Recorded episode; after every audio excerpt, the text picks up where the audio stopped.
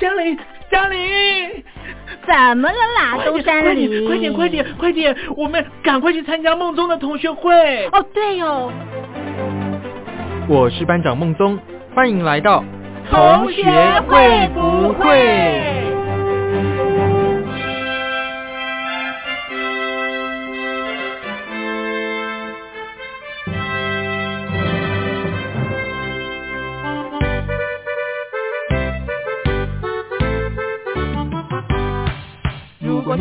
有，那就拍拍手；如果你有男友，那就拍拍手。如果你两个都没有，那也没关系，大家一起参加爱情随堂考。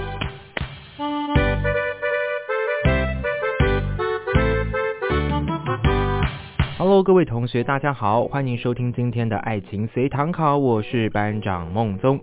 台湾在今年通过同性婚姻的法案哦，台湾的同性恋者呢，可以在台湾自由的结婚喽，非常的荣幸啊！就是台湾呢，成为亚洲第一个同性婚姻合法的国家。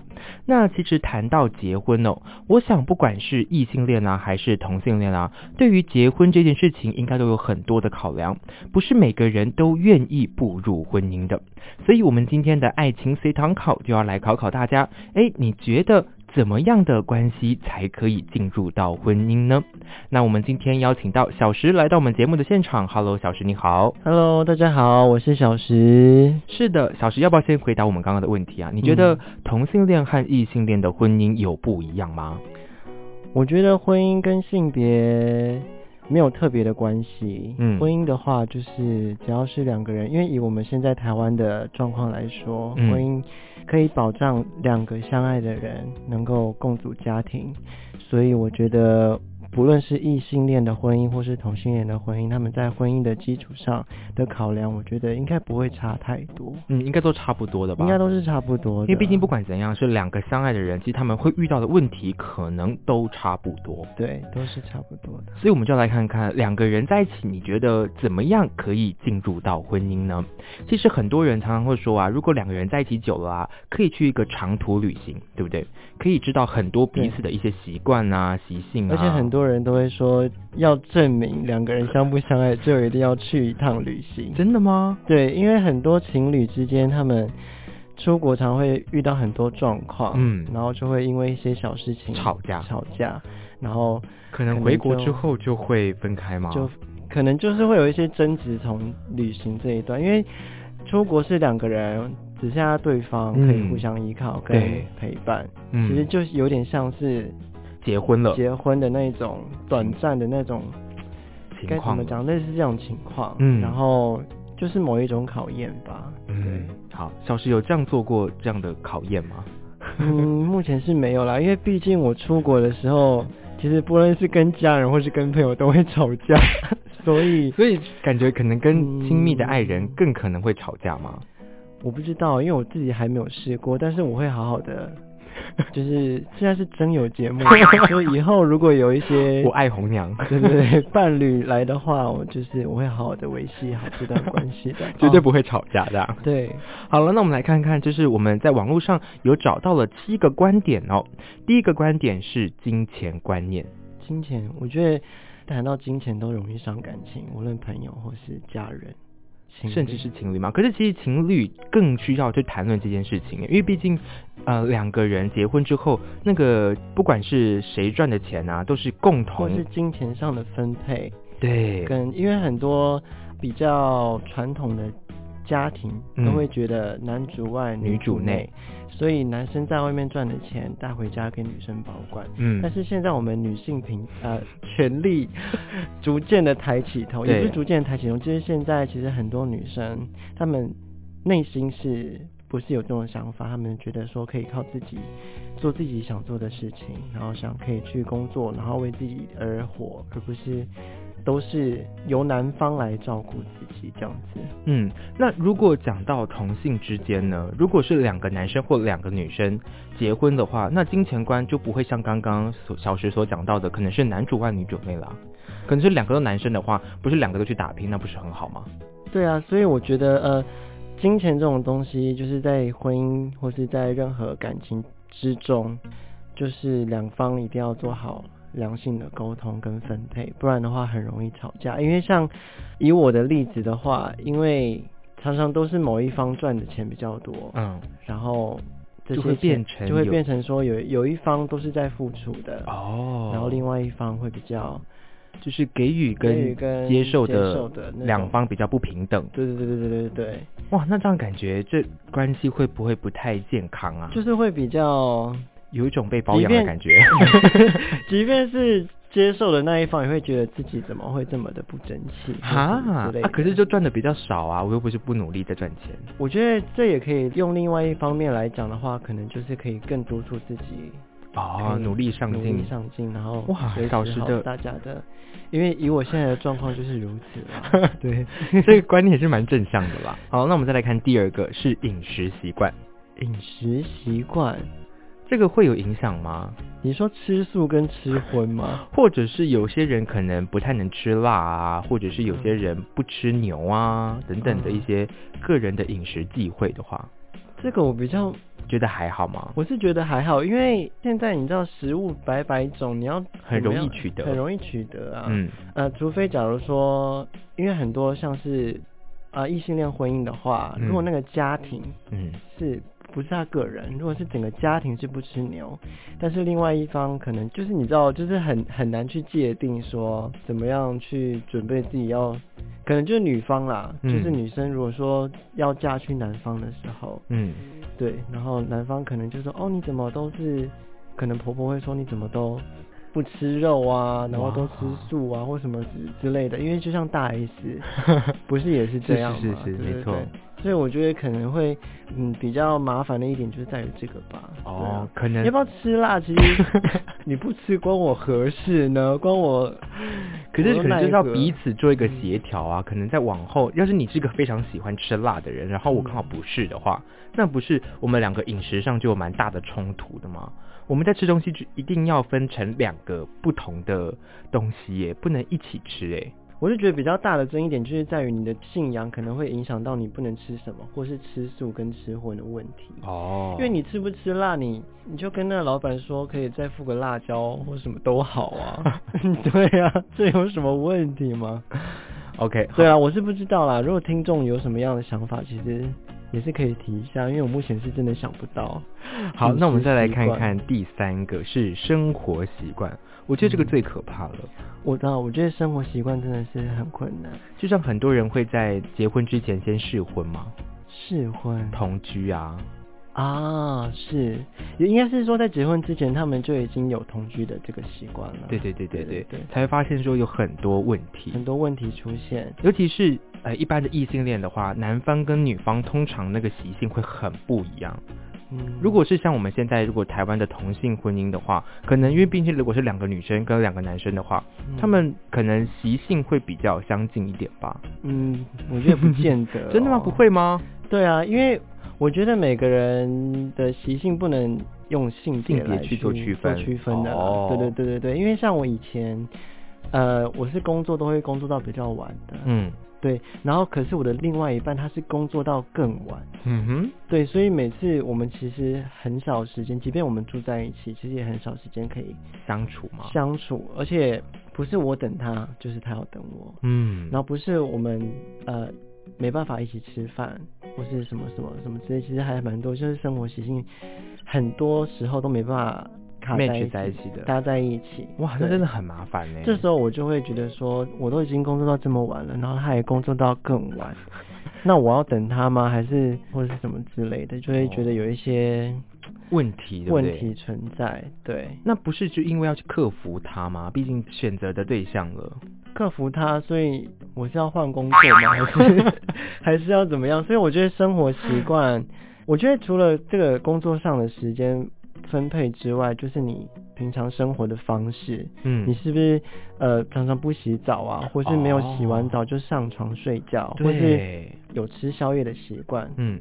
对，吃宵夜，假如说对方洗完澡了，结果你又说你要吃宵夜，那可能就会觉得不舒服。又或是你有养宠物的习惯，或是你有带朋友回家的习惯，这些我觉得都是两个人相处在一起，或是你结婚之后双方要去考虑的事情。嗯，因为像我家里，以我爸爸妈妈来举例的话，对，像我爸就是很喜欢带朋友回家，嗯，但是我妈不喜欢，所以他们两个常常会有这些争执。但是我妈都是属于就是会觉得啊来就来，但是呃其实心里是不开心的，对，所以他们才会因为这样而吵架。但是我觉得就是有一些摩擦，就是会从这些小细节开始衍生，对对？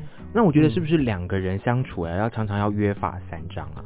如果你真的不喜欢的话，其实应该要讲出来，不要把这些事情闷在心里面。对，可是因为如果说是以比较。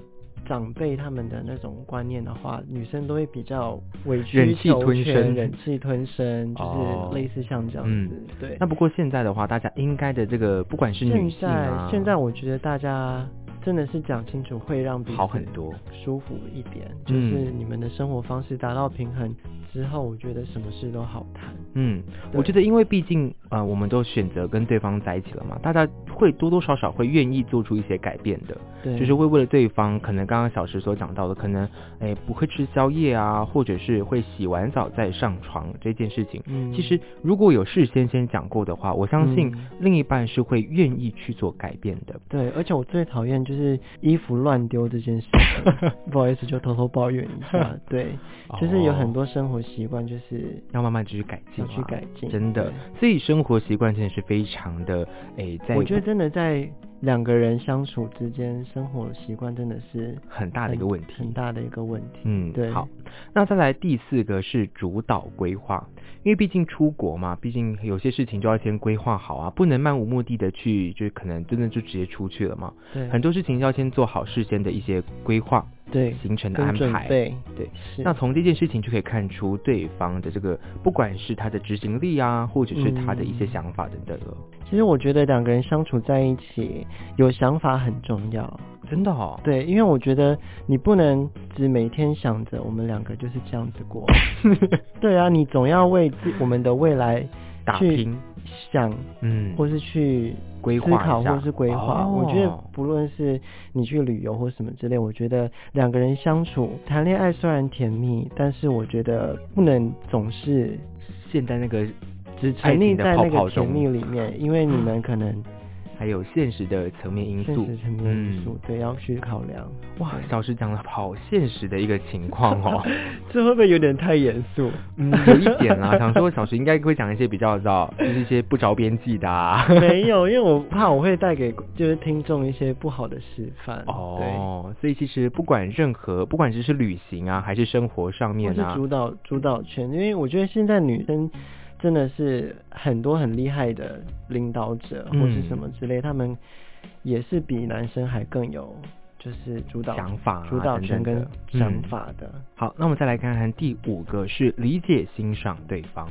我觉得这个其实是蛮多人难做到的一件事情，哎，不觉得理解跟欣赏。对方，因为以我的观念，我觉得人类 讲到人类这两个字会被有点重。就是我觉得，就是普罗大众的人们，就是一定会好好利用这两只双眼，就是他们一定会看一个人都一定会先看他的外表，嗯。然后而去忽略他的内在跟想法，我是这样觉得啦。对，因为人总是视觉的动物，视觉的动物啊，对啊，映入眼帘的第一印象一定是非常直接的，直接重要。好，那再来到进一步了呢？如果你已经在一起了，那外表不一定就是首要的条件啦，他可能在看看到内心啊，或者是你。脑子里面的想法啦，那再来就是可以欣赏到对方了嘛？因为毕竟，呃，如果我们撇除外貌的话，他可能还有一些其他的优点或者是缺点。我们常常会很容易放大他的缺点，而忽略他的优点。对，会觉得他的优点可能就是理所当然，而觉得他的缺点就很烦。那怎么办？这个是不是很多人的通病，对不对？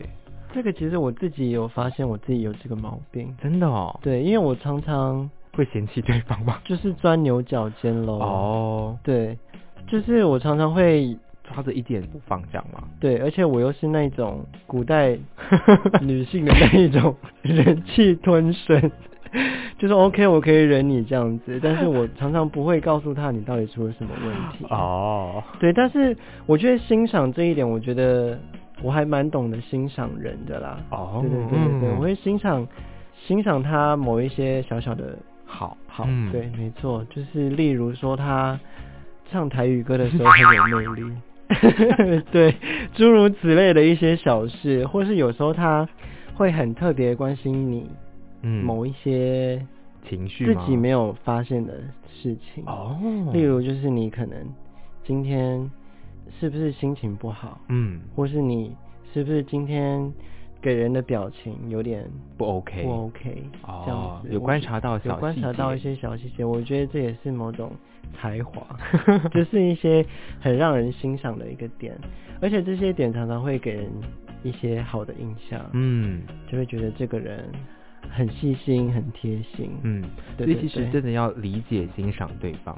我觉得两个人如果说是情侣之间的话，理解跟欣赏，我觉得是蛮必要的啦。嗯，因为毕竟我觉得，如果你都要相处这么久，如果你都觉得你对方就是一个你很讨厌的对象，或者是你看他的缺点比优点还要多的话，那我觉得你们相处起来是非常的辛苦。对对对，而且我觉得，我觉得情侣常常。有蛮大的一个考验，就是你们当你们在一起，呃，大概已经两年到三年的时候，嗯，我不知道大家的界定是在什么时候了，嗯，但是我觉得有时候在某一个时间一到了之后，你就会觉得哇塞，怎样嘛？我累了，就是很难，就是不知道怎么样再去经营吗？应该是就是怎么样再去燃起对你的喜爱跟哦。对，所以我觉得这时候欣赏跟理解，就非常的重要。理解我觉得还蛮重要，就是我可能更进一步的去理解你，或是欣赏你更多的优点跟你的特别，嗯，在哪？哇，这真的是一个非常可怕的问题。如果毕竟大家常常讲的七年之痒嘛，如果在一起相处久了，你常常会忘记了他的一些好，或甚至你觉得会觉得把把他当做理所当然，或者是习惯了这件事情。那其实很难会燃起你们之前的一些诶火花啊，或者是一些热情啊等等的。真的，我觉得时间真的是会摧残人生，真的哇！小学没有，因为真的有时候你真的是一不小心就这样两三年过去了，嗯，就才发现哈，我我我我应该跟你已经在一起三年了。的那种感觉，然后就觉得时间飞快，但是又觉得我们是不是要再做更进一步的哇往上，而不是一直在维持现在这个样的状况。嗯，对对对，所以这真的是要好好的考量。所以就像我们今天的题目一样，所以是不是要更进一步得到结婚这个地步？那我觉得结婚是幸福快的事情，怎么被我们聊的 好好像是悲惨地狱？对啊，好闷。不过就是要先理解嘛，不然真的等到结婚之后才有这些问题，那也。不好啊，对，而且我觉得最怕就是不说，就像我这样，对啊，一直忍气吞声，很多事情真的是有什么不好说的，对，除非你在身处在一个就是非常。比较传统保守的年代，你说中国大陆吗？呃，somewhere 不一定，就是类似一些这样子的国家，可能就是有些人，如果你说了，可能对你会有一些影响，影响，或是你在家里面已经，我觉得有些人就是已经根深蒂固有这样子的想法，即便你，即便现在的呃时代是这样的进步，但是有些人的想法就是我们以前就是这样，嗯。我已经习惯了，为什么要改变我的想法？嗯，对。但是我觉得很多事情不是习惯，而是你要拿出来讨论，讨论之后达成两个人都能相处，呃，一个舒服的平衡的一个感觉，这样才是双方都能往前继续的动力。嗯，对对对对对，这是我的想法啦。好了，那我们再看第六项是情绪管理。嗯，我觉得这件事情其实也是蛮重要的。Thank you 对，就像刚刚小石在前面所讲到的，很多人在出国旅行的时候会吵架。其实班长我也常常跟人家吵架，就是在出国的时候，嗯，因为真的是太多问题了，而且我觉得，我觉得情绪管理里面最忌讳、最忌讳就是你讲话大声就算了，你还带脏字。真的，我常常的做法是我在最讨厌人骂脏话了，虽然我自己有时候也会不小心。讲一些语助词，但是那我觉得那无伤大雅。但是我觉得就是你当你在生气的时候，我觉得你可以生气，嗯，但是你不能带脏字，不能骂骂一些国骂之类的。对，因为我觉得人总是有情绪，我 OK 啊。但是人一有情绪，你讲话大声就是难免的。嗯，但是你不能这样子，出口成章。对，因为这样会下地狱哦，提醒一下，下地狱割舌头。所以其实我觉得很多情侣在吵架的时候，真的是要好好的，就是谨言慎行了。很多时候讲出来的话，真的是像泼出去的水一样，就收不回来了。对，真的。而且我们常常在生气的时候会讲一些很重的话，比方说什么，要不然就分手啊等等那种过分的话。这个真的是大忌讳。因为我跟你讲，有些话就一直就像你说的，就是泼出去的水就再也难收。嗯，因为你说出去之后，搞不好真的分了呢。对啊，那你可能只是一个无心的，或者是只是刚当时在气头上而已。对，而且你可能只是觉得说，人家搞不好你只是想要听对方的一些。哦，不要啊，不要啊！我然后跟你道分手，怎么怎么？我觉得这些真是非常幼稚的行为。嗯，因为对方可能也会因此而意气用事。对对对对，而且我觉得这样的伤害会很大，因为不要觉得男生都不会受伤。嗯，对，因为其实男生呃受伤的话，他们有时候反而就是会留在心里。我觉得那会成为是一个阴影。嗯，对，那个阴影加深了之后，我觉得就会出现很多不理智的行为。好，什么不理智的行为我们就不多问了。对对对，其实情绪管理真的是非常。我觉得情绪管理很重要。嗯，对，不然就不会有这种家暴的事情发生，或者是一些情杀啊、恐怖情人啊。对对对对对，就是我觉得世界各地都有这样子的人。我觉得就是情绪管理很重要。所以其实我觉得我们在诶交往的时候，真的是要慎选对象啊。如果他对方有一些可能情绪障碍啊，或者对，我觉得要提早发现，提早治疗嘛。对，不是因为很多事情你。就要提早先预防了，对，而不是等到你真的。而且我觉得女生真的是不要怕，嗯，就是你当你发现这个人不对的话，就赶快分开。就是找，真的是就是，我觉得你可以找朋友，或是你可以问一些，就是你可以询问一些比较资深的一些，就是一些爱情专家，就是类似那些人，就是你，我觉得你可以去问去想，然后。去做这些行动，而不是等到你真的被打了，然后或是你已经被家暴了，嗯，然后你又啊你受伤了。我觉得很多事情提早预防是对的，嗯，真的，对，太危险了。而且如果当你有小孩的时候呢？对啊，这样不就是更危险吗？嗯，甚至因此而就离不开，那更麻烦。对，而且小朋友还因此连累。嗯，对啊，小小孩子何苦呢？对啊，这真的是谈的方面要牵扯到很多了。嗯，好了，那我们再来看最后一个，就是自理能力。我觉得每个人其实都要呃有一定的独自解决很多事情的能力。对，因为毕竟很多时候两个人在一起啊，不能只能依靠对方。尤其像刚刚我们讲的出去旅行啊，或甚至是结婚了，很多事情你要自己一个人去处理，是去完成。我觉得大家应该都会有那种你知道小白脸或是公主病的那种。小小的症状，症状，然后只是有些人会比较大一点，但是我觉得这症状真的是要治疗一下。我真的觉得医院里面应该要开放治疗公主病跟小白脸，一定要治疗的，因为我觉得这，我觉得这不是这个人爱不爱你的一个表现，而是你本身就有问题了吧？你就是懒，对啊，你就是懒啊。对啊，何必为什么要把自己建筑在就是觉得哦，两个人相处在一起就是你要照顾我，嗯，或是我要照顾你这样的基础上，我觉得这样就只是，我真的觉得就是懒，对，就是你就是懒得处理啊，你就是懒得想要赚钱或出去什么什么之类的，你就是想要靠他养你，哇，那你这样的人生还有什么意义？当你的另外一半可能离开了，那你是不是？没有照顾自己的能力，对啊，对啊。好，即便你呃两个人结婚了，然后如果他哪哪一天就这样走了，我不是在诅咒诅咒人家，我只是说，就是如果有这样的事情发生的话，你要怎么样照顾自己？所以我才会讲说，就是两个人不能只一直停留在甜蜜暧昧的那个阶段。你们两个人一定要一起往上，一起往前，嗯，而不是只有一个人在往前，嗯，你就一直在跟着他的脚步，这真的是有一点古时代的那一种，对 对，因为我觉得现在这个社会真的是不能再用这种方式前进，而且我觉得很多人都是独立的个体，你要照顾好自己，才可以照顾好别人。我觉得这是很重要的一点，自理能力。嗯，对。但是我有时候还是会有这种小毛病啦，就是觉得说，哈，为什么不陪我吃饭？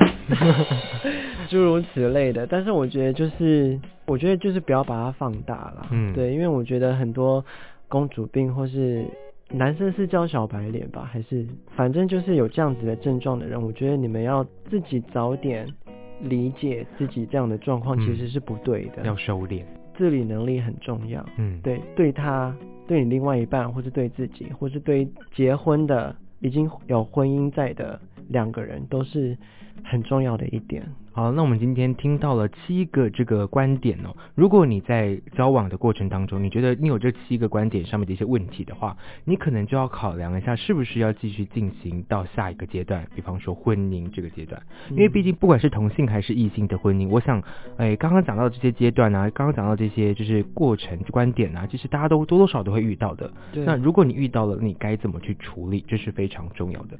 不要等到真的结婚了才来面对这件事情，我觉得真是有点太晚了。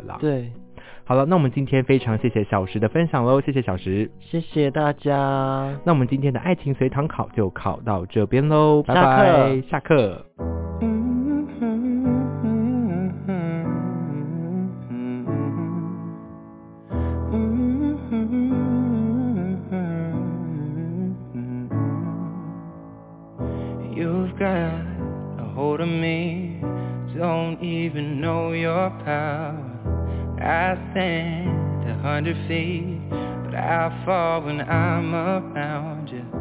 Show me an open door, and you go and slam it on me. I can't take anymore. I'm saying, baby, please have mercy on me.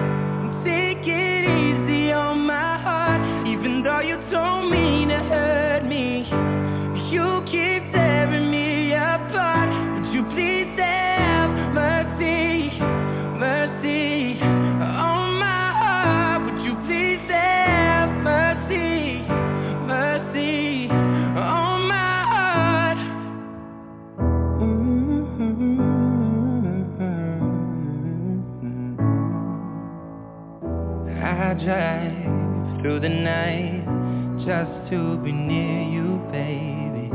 Heart open testify. Tell me that I'm not crazy. I'm not asking for a lot. Just that you're honest with me. And my pride is all I got. I'm saying, baby, please have mercy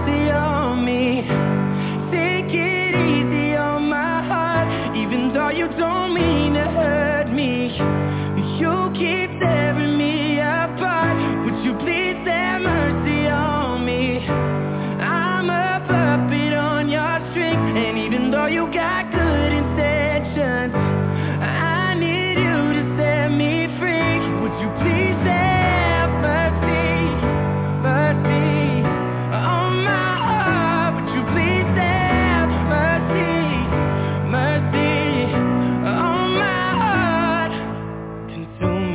all the air inside my lungs ripping all the skin from off my bones. I'm prepared to sacrifice my life, I would gladly do it twice. Consuming all the air inside my lungs, ripping all the skin from off my bones. I'm prepared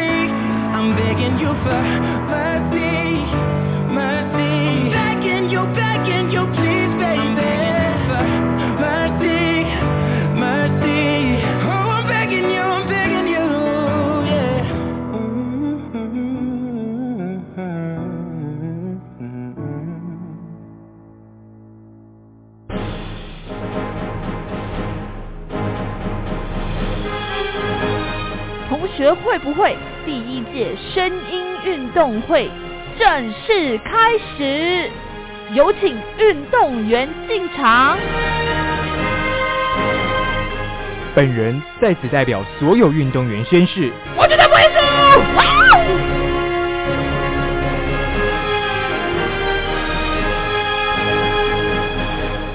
Hello，各位同学，大家好，欢迎收听今天的声音运动会，我是班长孟宗。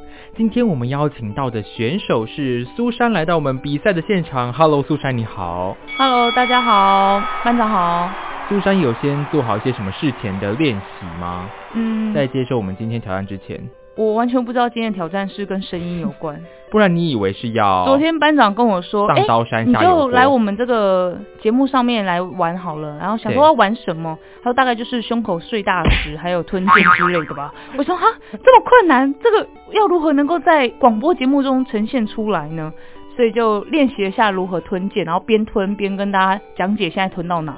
哦，所以回家我先练了一下。对，是练什么的剑啊？可以跟我们解释一下。就是那种魔术剑，你知道 一戳会缩进去的那种。这样感觉电视效果好像不是很大哎。就我现在才知道，原来是跟声音有关的。哦，是是是，没错，是跟声音有关哦。所以其实我们今天也要照惯例来进行我们三个关卡，来跟苏珊做一个挑战。好，来考验看看苏珊的这个到底声音表情是能做到怎么样这个地步。那我们第一个关卡呢，是我们的知识达人。哦。我们这个知识达人就是要来考验我们苏珊的这个智商。怎么办？那我我还要回答吗？对啊，有时候一翻两瞪眼，就是三题全错的话，就表示苏珊的智商很低。对，我怎么会在这边？还是你是从那个启智学校来的？我们来考验看看就知道了。好了，我们第一个问题是一个逻辑尝试，逻辑尝试哦。好的。问题是，请问小凯和小智去逛书局，那他们都想要买同一个玩具，可惜小凯不够一块钱，小智不够一百块钱。那两个人想说合资一起买，结果还是不够钱。那请问这个玩具一共要多少钱呢？最小单位以一块为计算哦。呃，一个是不够一块，一个是不够一百块。两个人一起买还是不够。所以两个人加起来应该是不到一百块吧？以这个逻辑来判断，所以那个玩具应该是超过一百块。是以这样的回答方式吗？可以讲的这么这么 就是不准确吗？侃侃而谈吗？对，好像很有观点一样，其实没什么答案内容这样。没有，所以他的问题就是这个玩具到底要多少钱？嗯，应该是超过一百块吧。超过一百块，所以没有个实际的数字。他答案真的有个实际的数字？有个实际数字吗？当然喽。可是刚才没有给什么任何，很像啊，超像的好不好？听众朋友你们，那你们你们答案？他们都答得出来，你不要问他们。真的假的？一个人是不到一块钱，一个是不到一百块，可是不到加起来还不够。可是不到一块钱，这个 range 很广哎。你说它是一毛也是两？没有，它最小单位就是一块。那怎么会不到一块呢？嗯，不到一块最小一块。那那个玩具，好吧，就一百块好了。确定？为什么？因为两个人的钱感觉加起来不到一百块啊。两个人钱加起来不到一百块。对。那所以那个玩具的买不起嘛？嗯。那最少那个玩具应该是有一百块。最少一百块，嗯，确定吗？确定，要公布答案喽。好，我已经做好心理准备当笨蛋了。哎，其实说他蛮厉害的，真的答案就是一百块。哦，真的吗？真的，还是你是蒙对的吗？也没有啊，这我刚才有分析，不是。我好好的分析也不到一块加起来是没错哎，可是当时我你知道我在看这题目的时候，我认真在用数学去计算它哎，这怎么算啊？这算不出来啊，它没有准确的数字啊。对，所以其实因为就是小凯都已经差一块钱了，嗯，那跟小智一起合买还不够钱，表示其实小智根本没带钱啊。这个逻辑是对的吗？因为小智不够一百块啊，可是我们最低的单位是一块钱，嗯，所以他最少要带一块，表示他加起来都不够买的话，表示他根本没有带钱啊。因为小凯不够一块钱，不够一块。可是如果我们最少带一块的话，原则上加起来一定可以买，对不对？哦，所以表示小智根本没有带钱，他是带零块。这个脑筋有转过来吗？还是已经烧掉了？对，烧掉。就是不到一百块的 range 太广了。对啊，可是小智不够一百块啊，可是小凯不够一块钱就可以买了耶。小凯不够一块钱就可以买了哦。然后两个人合资还不能买哦。嗯。所以。哎，如果小智有超过一块钱的话，是不是两个人就可以买了？对。可是他们两个人一起合资的时候还不能买。对。表示是是不是小智的钱不够一块钱才不能买？对。那表示小智的钱是低于一块钱。对。那我们刚刚以一块钱为计算的话，表示小智根本是没带钱。哎，这个我转不过来耶，我只转得过来是一个人不到一百块，那他有可能是九十九；那一个人不到一块钱，他可能是九毛。我以这样算了，就是最高。一块。反正加起来就绝对不会是一百块，所以才这样想。可是这样等于不没带钱，是因为基本单位的关系。没有基本单位一定是一块，一块最小单位是一块。不到一块的那个人一定是没带钱。对以这样来判断就对了。没。错，那以这样来判断，小智就是没带钱啊。嗯，好了解，好难哦。会吗？可是你答对了耶，嗯，我一开始打不出来耶。真的吗？对啊，还是班长智商比较低。有这个可能性。对你请到一个智商高一点点的来宾了。嗯、哦，好了，我们继续来看看下道题目，是看看这个苏珊会不会答对，看看这边的那个乘胜追击。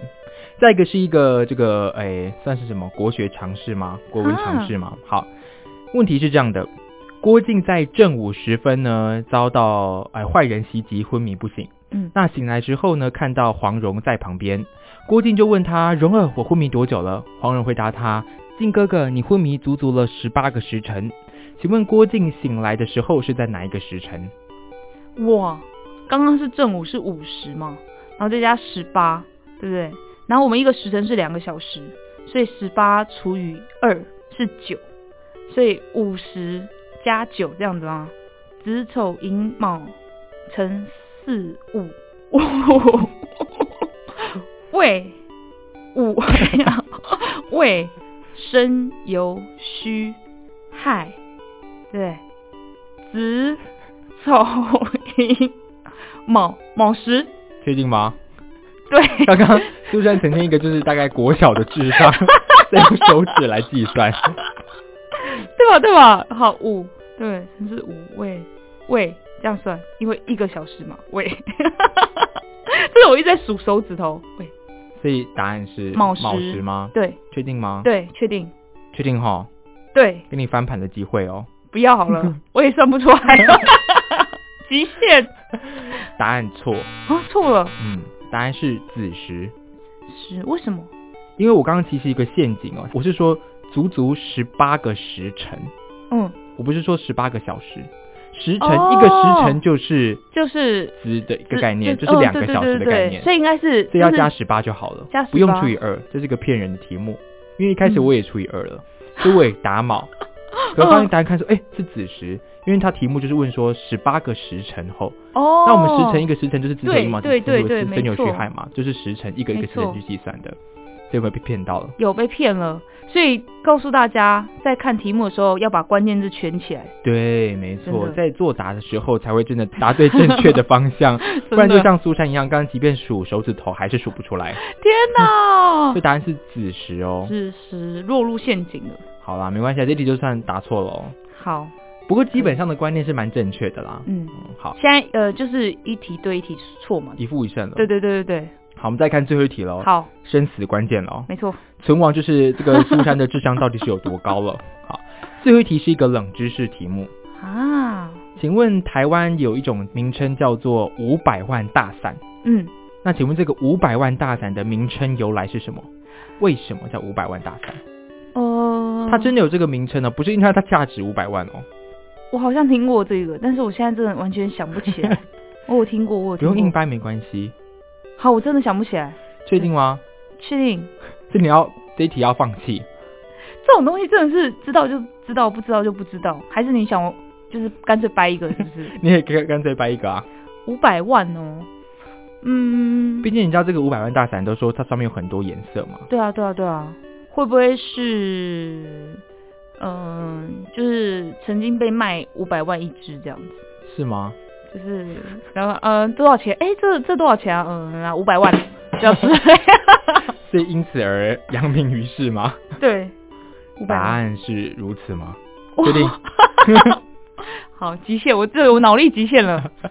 答案当然是错的，当然不是因为是一只卖五百万啊，嗯不过是因为在早期，在那个大概在一九八零年代的时候，当时的社会价值观呢，认为这个保险推销业是一个触眉头的行业，嗯。所以当时其实大家不太喜欢这个保险业，嗯，所以当时呢，这个某个寿险呢，就找上当时非常深受观众喜欢的电视节目《双星报喜》，这个苏珊有哦看过吗？没有看过，但听过。的两位节目主持人，嗯。就是八哥与周美仪小姐。嗯。那他们来拍个广告，那在广告里面呢，就描述着两位主持人呢，就是拿着一个非常小的伞，走在狂风暴雨当中。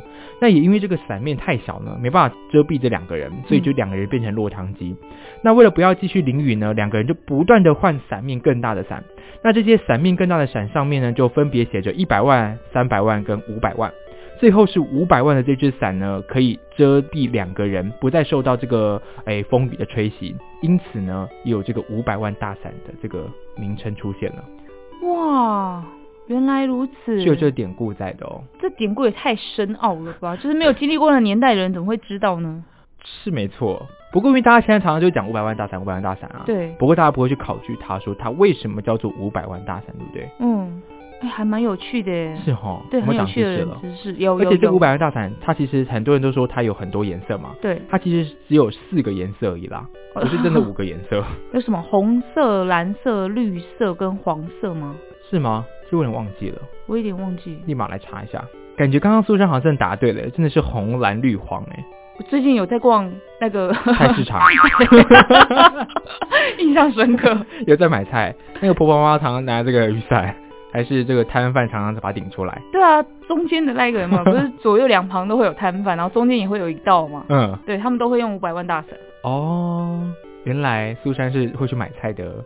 很偶尔，很偶尔啊，一年大概就两三次，就陪妈妈去。哇，那感觉今天这个知识达人苏珊答对了一题，还可以接受吗？颜色不能。就是加分。我的问题是为什么有这个名称出现？不是考颜色好不好？所以我就一提了这样吗？对啊。我我是目前为止挑战者最低分的吗？没有，有人全错。还可以，还可以，有人垫底就好。全错也是蛮可怕的哦。对。可是觉得这个题目很太困难吗？有点像脑筋急转弯。会吗？我觉得很生活常识哎。我说数学题的部分啦，然后数学题哪是脑筋急转弯，它就是一个一个 哎，因为我跟你讲，它真的是学测的题目哎，哦，真的哦，我从学测里面找到的。哇，那真的大家都答得出来吗？我不知道，你可以问一下当时的考生。那其他题目会太困难吗？可能冷知识啊，逻辑常识啊。冷知识真的是知道就知道，不知道就不知道了，这个是比较比较困难的。对对对对对。啊，好了好了，那希望这个苏珊透过今天的考验，你能长一点知识，或者是。智商可以增加一点点啊，应该有一点点吧？还是本来是负的，其实也没有到增加多少了。嗯，努力中。对。好了，那再一个关卡呢，是我们的声优达人。我们这个声优达人呢，我们改变以往的惯例哦，我们今天也要请苏珊来帮我们唱一首歌。那在唱一首歌的过程当中呢，这个班长我会不断的下达这个指令。那这个指令呢，就要请苏珊帮我们表演出这个。哎，决定当中的这个情绪会是如何？哦，这样有理解吗？有一点点，就是你在唱歌的过程当中呢，班长我会下达指令，嗯，那你要依从这个指令呢来去表现说，哎，你遇到这个指令的时候，你会有什么样的心情？可是持续歌还是要继续唱哦。哦，懂吗？所以我就是继续唱歌，可是可能会在唱歌的过程当中，对，表现出不一样的情绪。了解，了解，了解。OK 吗？好，那我们今天苏珊要帮我们唱什么歌呢？我要来唱的是我去 KTV 必点的歌曲，好不好？我的歌歌单，蔡依林的《日不落》。好，这首是一个蛮轻快的歌曲，相信等一下，哎，我们的苏珊不要岔题。好，那我们就记得要帮我叫救护车。好，我直接请那个这个上一岁也是可以吗？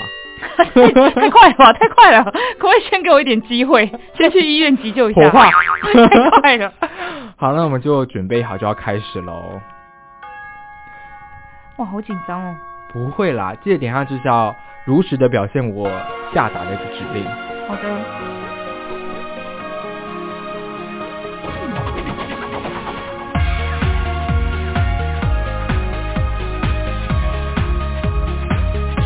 天空的雾来得漫不经心，河水像油画一样安静。和平鸽慵懒步伐摇着云，心通透的放晴。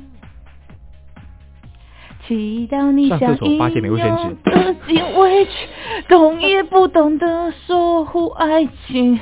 你在回忆里留下的脚印，是我爱的风景。参加一零一楼梯攀爬比赛。不落的想念，记住代表寄明信片，我要送你日不落的爱恋，寄千的心把世界走遍，你就是晴天，你就是晴天，我的爱未眠。刚分手，暴饮暴食，不落的想念飞在你身边，我的爱未眠。爱的巴士总是走了又停，微笑望着广场上人群。我要把爱全部装进心里，看到恐怖片很害怕。看什么？看到恐怖片很害怕。我要送你日不落的想念，寄出代表爱的明信片。我要送你日不落的爱恋，把世界走遍。脚趾踢到桌角，你就是晴天，我的爱未眠。不落的想念飞在你身边，我的爱未眠。拔鼻毛，哎，刚好是 剪走。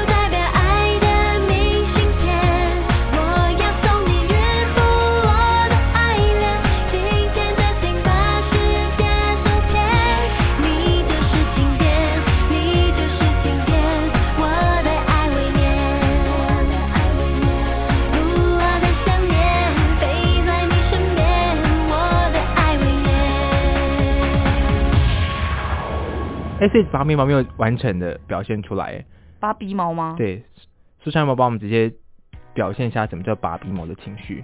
拔鼻毛其实应该是没有任何的声音可以表现，真的吗？有些痛是痛到你心坎里吗？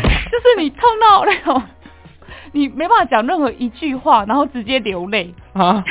你没有这种痛过吗？就哇，好痛哦，完全讲不出任何一句话，也没办法叫，然后 就直接哭了那种。所以拔鼻毛没办法用声音表情做表现，没有办法，可能只能看表情，就直接看两行泪流下来。哦哦，好哇，这感觉苏珊是有很深刻的体验是吗？就是有些痛是这种痛啊。哦，不是常常在拔鼻毛。我鼻毛都用剪的哎。用拔的也太痛了吧！就真的直接哭好不好？还有我都会惩罚朋友拔鼻毛哎，他好可怕哦！就是输了就要拔鼻毛，很痛哎，真的很痛，而且要真的拔下来哦。我靠，那没有拔下来就是要继续拔，好狠，这太狠了！真的吗？真的。下次那个要不要办听友见面会的时候可以拔鼻毛看看？我先说他这件事情，拔鼻毛比赛之类。对，看起来拔比较多根。哎，你知道有一种东西就专门在拔鼻毛的吗？它就是好像一根有点像。那种塞子之类的，然后好像有黏黏的，可能蜡还是什么之类的，然后就是放到鼻子里面，然后再一二三拔下来，然后就会有一撮鼻毛下来。所以是真的用拔的概念。对。那有很痛吗？我不知道，我没有用过，但是我光是看那个广告片，我就觉得快吓死，整个腿软，两行泪直接又流下来。好啦，太容易落泪了吧？太痛了。好啦，其实我们刚刚这个关卡，这个声优达人，我觉得其实苏珊表现的蛮不错的，有有很认真呢，对对对，有感受到，是我演的太认真，是不是？对，很认真在演绎耶，真的。所以刚刚有顾及到，就是呃，为了要边唱歌还能边诠释这个情绪，有很困难吗？嗯，我就把自己想象我现在遇到这个状况，可是竟然还在唱歌。你说可能攀爬一零一的楼梯还要再唱歌的，对，喘的要命，但是还是要继续把歌唱完。的那种态度。好敬业哦，天哪，太无聊了吧这个。好了，那我们这个声优达人的关卡，就是希望大家呢能透过声音表情呢，来传达更多的不同的情绪，以及大家都知道说，其实配音非常的不容易嘛，真的，真的，所以其实我们就是刚透过这样的演练，来看到说，哎，其实这个配音工作真的是非常的不容易，很专业。好，那我们这个关卡呢，就是我们的铁肺达人。哦，我们这个铁肺达人就是要来考验我们苏珊的肺活量，看看我们苏珊平常有没有在运动喽。哇，苏珊，等下可以帮我发个长音。好，你舒服的声音就可以了。好，那我们等下会计时哦。哎，有没有什么技巧啊？就是发哪一个音会比较长？我不知道，我来宾都发一些奇怪的声音，我都看他们。那等下千万千万不能自己就中途停止哦。哈？不能因为自己尴尬而停止哦。哦，这样子。对。哦，那我喘不过气可以停止。不然他就真的送医了，怎么办？可以啦，等下真的喘不过气就可以停止。好，好，准备好了吗？先吸一口气。好了吗？三二一，开始。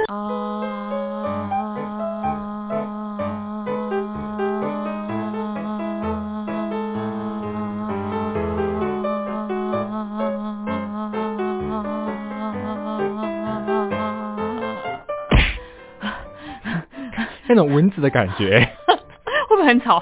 蛮吵的。是哎，奇怪，是不是我房间有蚊子吗？苏珊觉得大概有几秒？哎，我觉得很短呢，二十。你也太高估你自己了吧？什么？没有这么长吗？当然没有这么长啊，蛮短的。真的吗？嗯，十秒也超过了啦。那就来个十八好了，接近二十。不到。真的假的？只有十五秒而已。啊，那蛮短的。